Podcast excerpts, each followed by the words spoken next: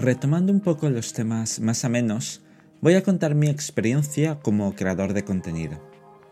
Antes de empezar con el blog y los podcasts, no me veía capaz de crear nada, porque me consideraba una persona más mecánica que creativa.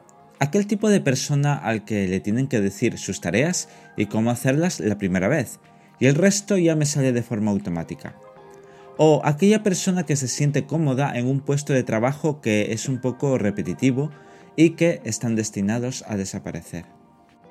Sin embargo, desde que me he tomado con seriedad la actividad de crear tres entradas a la semana en el blog, me he encontrado frente a frente con el trabajo de un creador de contenido.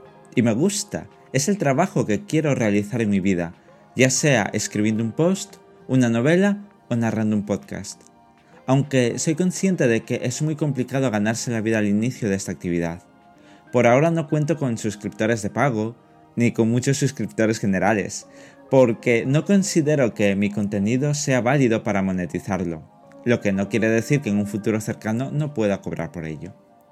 He estado investigando y me han recomendado una página web llamada Patreon, donde se juntan creadores y suscriptores. Me interesa mucho tener un perfil y empezar a atraer suscriptores de pago. Mientras eso sucede, seguiré teniendo mis tres entradas semanales, porque me divierte escribir, me divierte tener este tiempo para meditar mientras cuento lo que sucede en mi cabeza y lo que ha pasado en mi vida. También me han recomendado abrir un canal de YouTube y contar de forma más detallada cada una de las entradas del blog. Es algo que tengo que pensar, porque por ahora no lo veo tan viable pero quizás termine haciendo otra cosa. Igual con los podcasts, con el tiempo a lo mejor los temas que traten serán diferentes a los del blog, o digo lo mismo pero ampliando la opinión.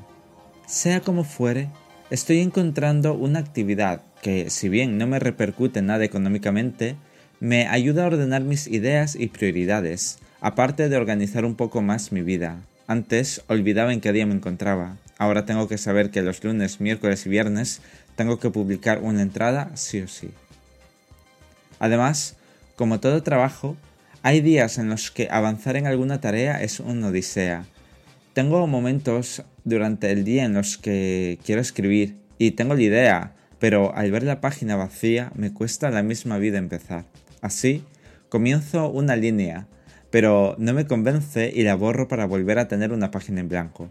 Ante esto, lo mejor es cambiar de actividad y me pongo a hacer alguna tarea de casa o salir a dar una vuelta. Cuando vuelvo, tengo las ideas más claras y soy capaz de continuar la entrada. Otras veces no tengo ni un tema claro y busco varios que puedan ser interesantes o que me sean agradables al momento de escribirlos.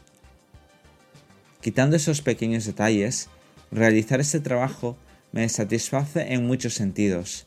Incluso puedo compararlo con mi trabajo anterior, en el que me sentía muy bien y tenía cierta libertad para hacer mis tareas, aparte de sentirme útil y necesario.